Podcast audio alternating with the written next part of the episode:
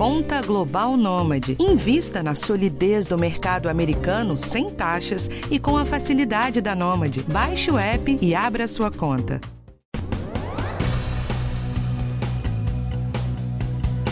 a Anvisa aprovou um novo balão intragástrico para perda de peso. E a grande novidade, gente, é que esse balão é em forma de pílula e sai nas fezes depois de quatro meses. Muito mais simples que o balão antigo, que tinha que ser colocado e retirado do estômago do paciente no hospital e sob anestesia.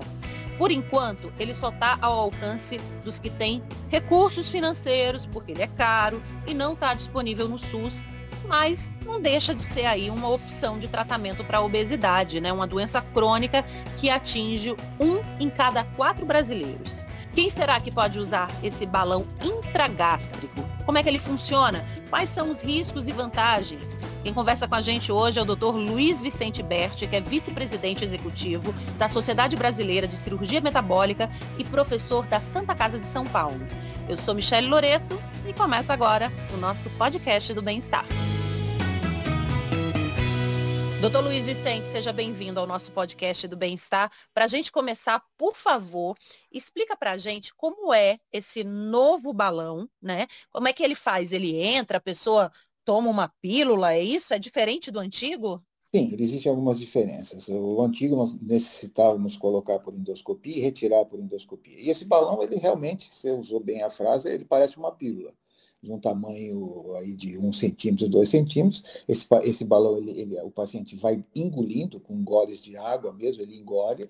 Quando ele chega no, no estômago, a gente faz um raio-x, olha que esse, esse, balão está no estômago, nós começamos a insuflar líquido.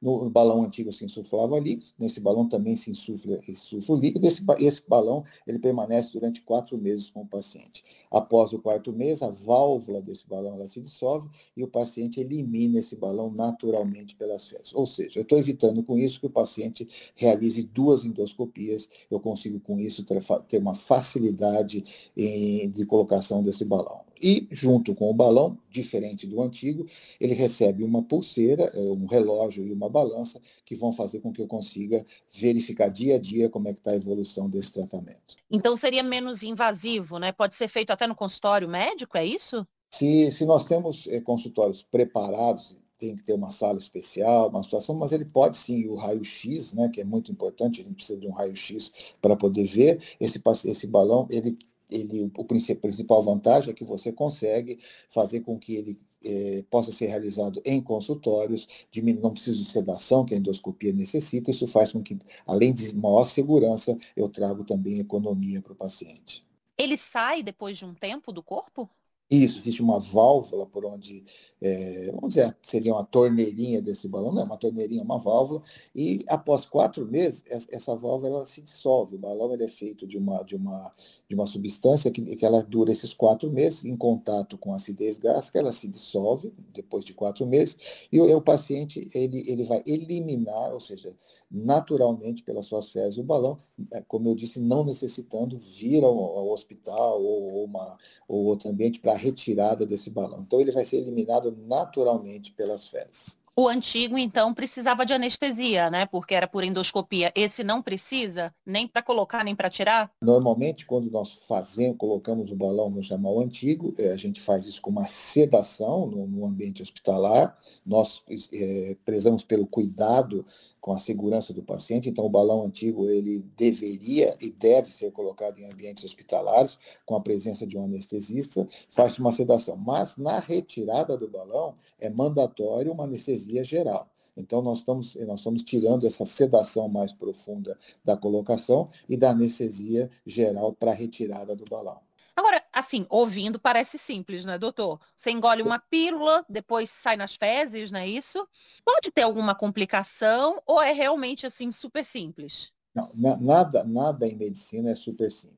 A gente, obviamente, que a gente compara é, níveis de procedimento, ele é um procedimento que tem um nível de complicação muito pequeno. Óbvio que nós temos pessoas que têm uma sensibilidade maior, tem pessoas que, quando a gente vai fazer um exame para ver se a amígdala está inflamada, ela já tem uma sensação né, Então nós temos que entender que esse é uma, teoricamente é como se estivesse tomando um grande, um grande comprimido. Mas pessoas que têm essa, essa sensibilidade aumentada, temos que ter algum cuidado. Segundo, pacientes que já se submeteram a cirurgias no estômago não devem realizar o balão.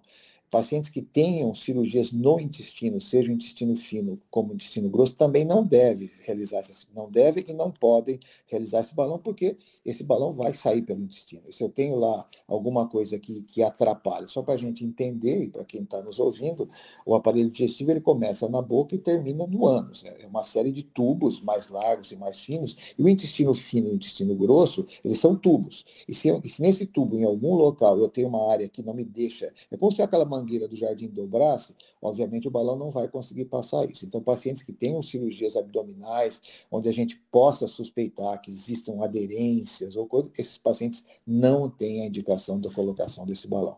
Quando esse balão ele chega no estômago, ele faz como o antigo, né? Ele aumenta, é por isso que dá saciedade e a pessoa não vai comer menos, é isso? Imagina que eu tenho uma cápsulazinha, assim, é até interessante, ela, ela é vegetal, essa cápsula de proteção, vegetal e vegana, né? então nós, todas as pessoas podem utilizar. Quando ela chega no estômago, após cinco minutos, ela se, essa cápsula se dissolve e o balão é, ele, ele é liberto dessa cápsula. Nesse momento, a gente faz o raio-x, ele está posicionado dentro do estômago, a gente começa a, a, a, colocar soro desse, desse balão. Esse soro vai até mais ou menos 400 ml. Você vê que não é, um, não é tão pequeno assim. Ele é pequenininho para entrar, mas lá dentro, quando ele está inflado, insuflado, ele chega mais ou menos a um volume de 400, 450 ml. Então, ele completa a área do estômago para que a gente tenha a função de saciedade. Né? E quando o meu, meu cérebro recebe a mensagem que meu estômago está cheio, ele diminui a produção do hormônio que chama grelina, que é o hormônio da fome. Então, nós estamos trabalhando com a pessoa comendo menos, mas também diminuindo a produção desse hormônio. E por que, que ele tem validade de quatro meses? Porque esse é o tempo, o tempo, o tempo onde a gente entende, mesmo com o balão antigo, os três primeiros meses era onde realmente a pessoa ela perdia peso onde tinha. Depois, os outros três meses, era simplesmente manutenção. Então, a gente sabe que o, o, o poder, vamos dizer assim, desse instrumento, ele é maior nos três, nos três primeiros meses. Por isso que, que é, os trabalhos, que já tem mais de, de milhares de balões desses colocados no mundo inteiro, mostrou que esse é o tempo adequado para que a pessoa... Depois disso, o estômago começa a se adaptar ao balão. E a pessoa naturalmente ela já vai, ela não tem mais o efeito do balão e fica somente com, a próxima. Então, é, os estudos mostraram que esse é o tempo ideal para a colocação e é aquilo que eu te disse, nós vamos, essa pessoa está recebendo o seu relógio, a sua balança e ela vai todo um, pro, um programa de tratamento que ela tem que continuar. E aí, é, uma hora, mesmo que fossem seis meses ou um ano, como os balões antigos, uma hora ele tem que sair. E quando ele sai, o estômago volta a ser o que era. É por isso que a gente sempre diz que cada, cada, cada um faz a sua parte. O paciente faz 50% e o tratamento faz 50%. Agora, durante esses quatro meses, o paciente pode ter alguma reação? Não sei, por exemplo, náusea, azia, pode dar esses efeitos? Sim, a primeira semana a gente sempre diz o paciente, por isso que é muito importante esse, esse, esse, que as pessoas, quando buscarem esse tipo de tratamento, busquem em, em clínicas e, e, grupos que estão habituados a fazer isso.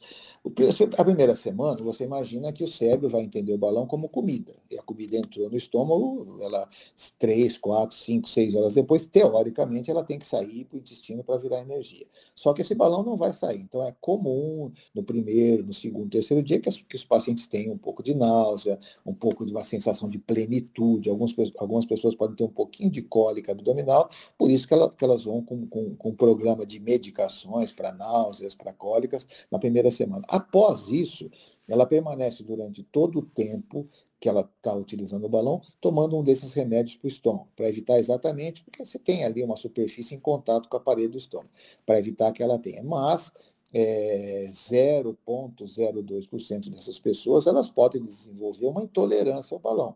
Tem pessoas que podem não, não aguentar, ela, ela fica bem uma semana, um mês, mas ela tem uma intolerância e aí nessa hora, por isso que esse acompanhamento disso. Então é muito, é muito difícil de acontecer, mas pode acontecer. Normalmente o que a gente tem é, é, é, a primeira semana, que é a semana de adaptação. Por isso que a gente sempre diz para o paciente, se hoje a sensação não é a melhor do mundo, amanhã melhora, depois de amanhã melhora, depois de amanhã vai melhorando, mais ou menos após uma semana o paciente está perfeitamente adaptado. Lógico, se ele comer em excesso, ele vai sentir que tem, porque essa é a função do balão, dar uma saciedade. Se ele mastigar muito rápido, engolir a comida, também. É, então, essa, isso faz parte. Então, nós temos que, de, que, que diferenciar o que é um hábito não adequado de alimentação com realmente uma, uma, uma reação do balão. Por isso que existe todo esse acompanhamento muito próximo ao paciente. Doutor, para quem está ouvindo a gente, vamos lembrar então, para quem que é indicado, para que perfil de paciente né, é indicado esse novo balão? Olha, o perfil do paciente é aquele paciente que tem, ele está saindo do sobrepeso, um IMC 28, 29, que já começa a apresentar algumas, algumas doenças, como uma hipertensão leve, uma resistência à insulina, que é o pré-diabetes, uma gordura no fígado, ou que já tem algum problema ortopédico pelo excesso de peso, e ele está entrando na obesidade. Esse seria o paciente que essa, esse ideal para esse tipo de tratamento. Eventualmente, pacientes muito obesos que precisam melhorar a condição para operar também são pacientes. E pacientes que não têm indicação clínica ou, ou, ou, por vontade própria de realizar o procedimento cirúrgico e ainda querem, mesmo tendo um IMC mais alto, mesmo tendo situações de, de, de, de doenças que a cirurgia seria a melhor indicação, tem pacientes que, que não amadureceram a ideia, então para esses pacientes. Mas, basicamente, aqueles pacientes, eventualmente eu tenho um paciente que tem que submeter uma cirurgia ortopédica. Ele está 15 quilos acima do peso e o, o, ortopedista fala, olha, senhor tem que perder peso, senão a cirurgia. Esse é um paciente ideal, um paciente que já começa a sair e desenvolver doenças metabólicas, como hipertensão e diabetes, e está saindo do sobrepeso e obesidade, para esses pacientes é, seriam aqueles pacientes com a melhor indicação para esse tratamento. O senhor falou anteriormente que quem tem é, problemas intestinais, né, cirurgia no intestino, né, é, no abdômen, que não são aptas a, a, usar esse novo balão, né? Mas, por exemplo, quem tem gastrite, úlcera, esses problemas de estômago, refluxo, elas podem usar ou não devem? Por isso que a gente tem que entender como um programa de tratamento. O paciente, quando ele vem ao consultório, é, todo bom médico né, sempre faz, e o Brasil, é, nós temos muitos bons médicos em todos os lados, e vai conversar com o paciente, fazer o que a gente chama de medicina de anamnese, ou seja, perguntar por que, que ele veio, o que, que ele sente, o que, que ele tem, qual é a história familiar, a história, ou seja, aquilo que o médico deveria fazer. Após isso, ele realiza algum, alguns exames, exames de sangue, ultrassonografia e uma endoscopia. Na endoscopia, eu, eu vou olhar se esse paciente tem algum problema no estômago que eu precise tratar antes da cirurgia, da, da colocação do balão. Para a cirurgia é a mesma coisa. Então, o paciente tem uma gastrite leve, eu vou tratar essa gastrite. O paciente tem uma doença, uma úlcera, eventualmente eu vou tratar quando essa úlcera cicatrizar, quando a gente, aí a gente indica o balão. Então, ah, nós precisamos realizar antes da colocação do balão essa consulta com a equipe multidisciplinar, não só com o cirurgião, mas com a psicóloga, com o nutricionista, e, nesse, e, e após a, o retorno com os exames, nós vamos dizer se ele já pode ir para a colocação do balão, ou eventualmente nós temos que tratar alguma dessas doenças antes. O senhor está pontuando aqui, né, que a obesidade é uma doença que tem que ser tratada durante a vida inteira, né, uma doença crônica.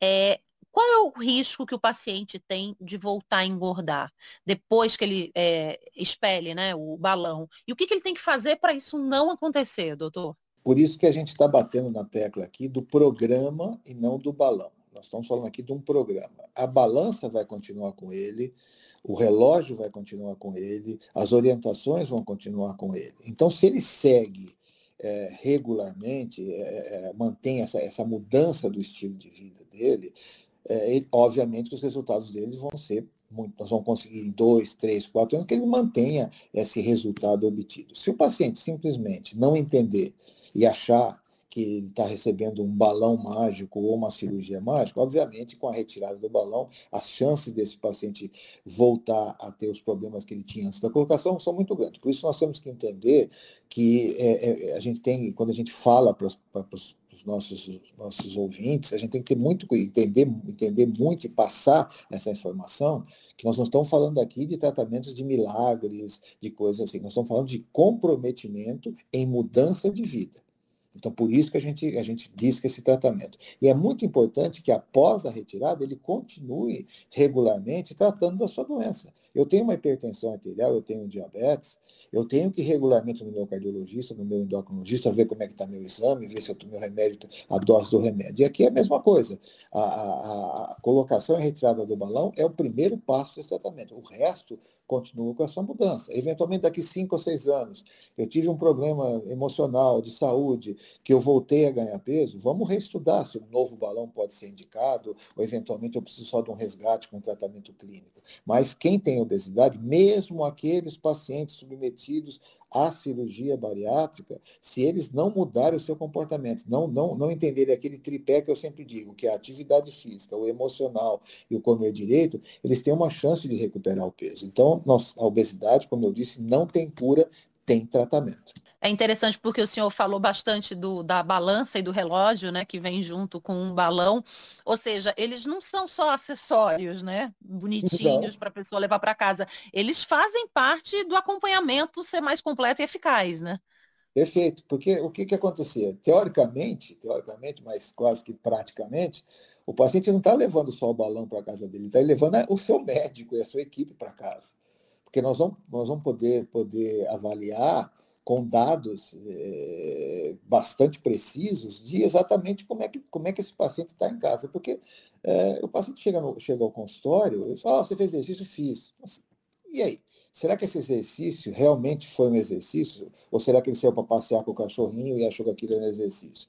Será que ele está tendo uma boa qualidade de sono? Que é importante? Será que ele tem, que ele tem, a bioimpedância tem mostrado que ele tem trocado massa gorda por massa magra? Então, nós temos uma série de parâmetros que a gente consegue avaliar se as informações prestadas realmente elas condizem. E como eu disse, esse balão tem um programa de, de inteligência artificial que, a partir do vigésimo dia, ele começa a me informar se aquele, se aquele desempenho do paciente está abaixo da curva e ele, ele emite, eh, através do relógio, olha, seu tratamento por isso e por isso não, não está dentro do padrão. Avisa ao paciente e avisa ao médico. E lembrar também que não é para perder só uns quilinhos, né? Não é quem está insatisfeito e quer perder 3 quilos que pode botar esse balão, né, doutor? Não, muito pelo contrário. A gente até brincava um pouco antes, conversando, que não é para aquela para aquela pessoa que, que tem uma festa daqui a um mês e precisa colocar aquele vestido tubinho, precisa perder 3 quilos. Não, isso aí qualquer, qualquer dietazinha, qualquer atividade física faz isso. Aqui são pessoas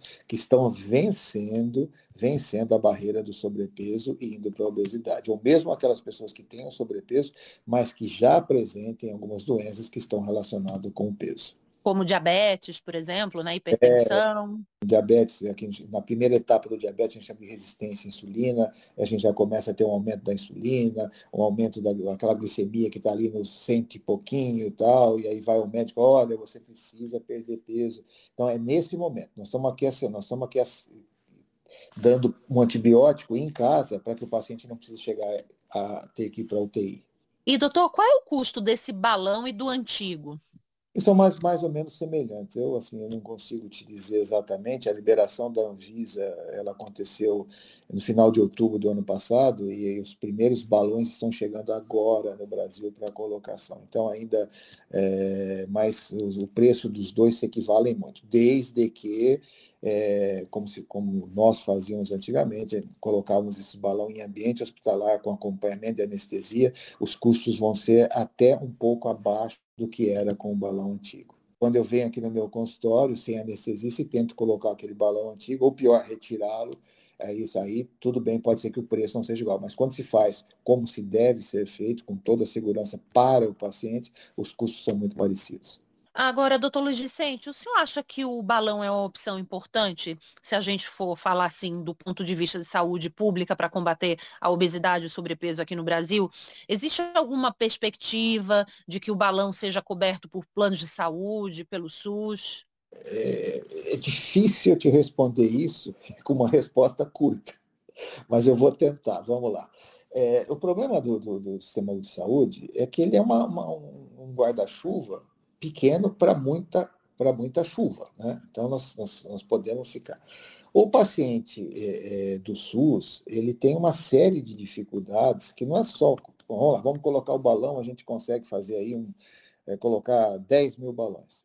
E depois, como é que eu faço para esse paciente ter esse acompanhamento? Como é que eu faço para esse paciente realizar exames tal? Então, é, provavelmente, nós podemos utilizar sim, desde que a gente tenha uma, uma, uma, uma política de prevenção, onde a gente possa vir a colocar. E, obviamente, nós começamos a fazer cirurgia bariátrica, e hoje bariátrica e metabólica, há 40 anos atrás, esses materiais que nós usávamos para fazer a cirurgia, eles praticamente eram impagáveis, né, de tão caro. Com o aumento das cirurgias, o aumento, obviamente que os preços foram caindo, foram caindo, foram caindo, e hoje são, são, são existem, existem uma, uma, um preço bastante hum, acessível ao brasileiro de uma maneira geral. Então, nós acreditamos que com o desenvolvimento desse produto, os preços devem abaixar, isso acontece com qualquer coisa. No primeiro momento, eu acredito que nós temos que primeiro resolver a, a, todo, todo o acompanhamento do, desse paciente. Porque se eu colocar o balão e ele não tiver todo esse suporte, provavelmente nós estaremos gastando dinheiro público sem que a gente tenha resultado. Então, primeiro eu tenho que arrumar a minha casa, depois sim a gente pode começar. E arrumar a casa é arrumar quem atenda esse paciente antes, durante o período, menos, mas principalmente depois que ele retirar o balão. Hoje, no SUS, o que se tem de tratamento para obesidade é atividade física, acompanhamento nutricional e cirurgia né, bariátrica. Isso o senhor acha, assim, na sua opinião, trabalhando há décadas né, com, com a questão da obesidade, o senhor acha que isso é suficiente? Não, eu, eu, eu, sempre digo que a gente tinha que entender. Hoje, hoje nós temos 13 tipos de câncer. E vocês, mulheres, é, é mais alarmante. Vai sair daqui uns dias um grande trabalho do Hospital Pérola Labaito mostrando que mulheres com obesidade, obesidade grau 1, aquela que tem 30 e pouco, que já tem histórico, história familiar de câncer de mama, a indicação da cirurgia bariátrica está sendo como, como uma prevenção do câncer. Câncer de mama, câncer de endométrio estão extremamente ligados à obesidade. Então, hoje, quando a gente fala de obesidade, a gente está falando de 13 tipos de câncer, estamos falando de diabetes, estamos falando de hipertensão, estetose hepática, alterações de coluna, de joelho, que isso tem um custo brutal para o sistema único, tanto privado como público. Então, quando a gente começa a falar, a gente vê que, que é preciso ter um olhar diferente para o tratamento da obesidade. Nós temos que, que, que mudar a política. Nós não, temos que chegar hoje, hoje a gente faz menos de 5%, nem 5%, 0,5% das pessoas candidatas à cirurgia bariátrica. Nós estamos falando de 60, 70, 80 mil cirurgias por ano. Isso é nada. Ou seja, tem uma, um monte de gente que está aí é, gastando dinheiro, com, com, colocando próteses, é, perdendo rim, perdendo olho, é, tendo derrames, infartando, uma, indo para transplante de fígado, se a gente combatesse o sobrepeso e depois a obesidade. Então, nós temos que ter uma política pública voltada para a prevenção. Eu tenho que começar a deixar que a minha criança não fique o dia inteiro eh, na frente de um, com um computador ou um telefone na mão. Eu preciso, mas também eu quero que essa criança faça atividade física, então eu tenho que ter pelo menos uma praça onde ela tenha segurança em alguma coisa. Depois eu preciso entender que no, no, no, sistema mais básico de saúde, aquela, aquele que vai ser o primeiro atendimento, que a gente tenha pessoas que acolham. Porque se eu chegar e, e, não, não acolher essa pessoa, já é difícil, quando eu tenho acolhimento, mudar hábitos que estão. Que estão às vezes eu, eu vou pedir para o meu filho fazer uma mudança de comportamento, se eu não mudo a minha, a minha como pai, o meu exemplo está sendo dado todo dia. Então nós temos que ter uma política pública nesse, no Brasil e também no mundo diferente do que nós temos hoje. Nós temos que entender que sobrepeso é, é, é um alerta grau 5, a obesidade grau 1 é grau 10, a obesidade grau 3 é grau 20, a obesidade mórbida é grau 100. É, e não adianta eu chegar e esperar que a população está crescendo, nós não temos, não vamos ter dinheiro e nem, e nem gente suficiente para operar as pessoas que teriam já indicação de operar. Então eu preciso trabalhar na prevenção. E a prevenção, é, é, é, não adianta eu vir com uma coisinha aqui, nós temos que ter um projeto nacional de mudança de, de, de alimentação escolar, de atividade física. Hoje, hoje a gente vê que a atividade física não é mais curricularmente nas escolas, não é mais obrigatório que as crianças façam isso, é opcional. Então, nós temos que ter uma visão totalmente diferente. Nós somos cirurgiões, mas é impossível que todos os cirurgiões brasileiros que trabalhassem 24 horas por dia operando, a gente não conseguiria eliminar a fila de pessoas que tem para ser operada nos próximos 20 e 30 anos. E vamos contar que a cada dia essa fila vai aumentando e aumentando e aumentando. Com certeza. Doutor Luiz Vicente Bert, muito obrigada pela sua participação. Importantíssimo todos esses comentários. Eu espero que quem esteja nos ouvindo aproveite bastante esse podcast e possa compartilhar também com quem precisa, viu? Muito obrigada. Eu que agradeço e a gente fica bastante, não digo satisfeito, mas quando a gente consegue, através de vocês, tentar mudar um pouco. Se, se, se, alguém, um pai ou uma mãe que nos ouviu hoje, já chegar e amanhã entender que aquele, aquela criança que está começando a, sair um pouquinho do peso, se com pequenas mudanças dentro da minha casa, não vamos esperar que o governo municipal, estadual, federal, vamos começar hoje a mudar o meu ambiente familiar, eu tenho certeza que essa criança no futuro vai ter mais saúde. Com certeza, muito obrigada.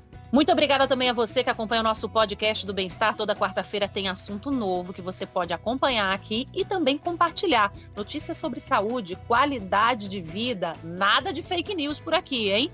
E esse podcast teve direção de Karina Dorigo, produção Ana Amélia Bazella, gravação André Ladeira e edição de Guilherme Matucci. Eu sou Michelle Loreto e vejo você na próxima. Um cheiro, se cuida, tchau, tchau.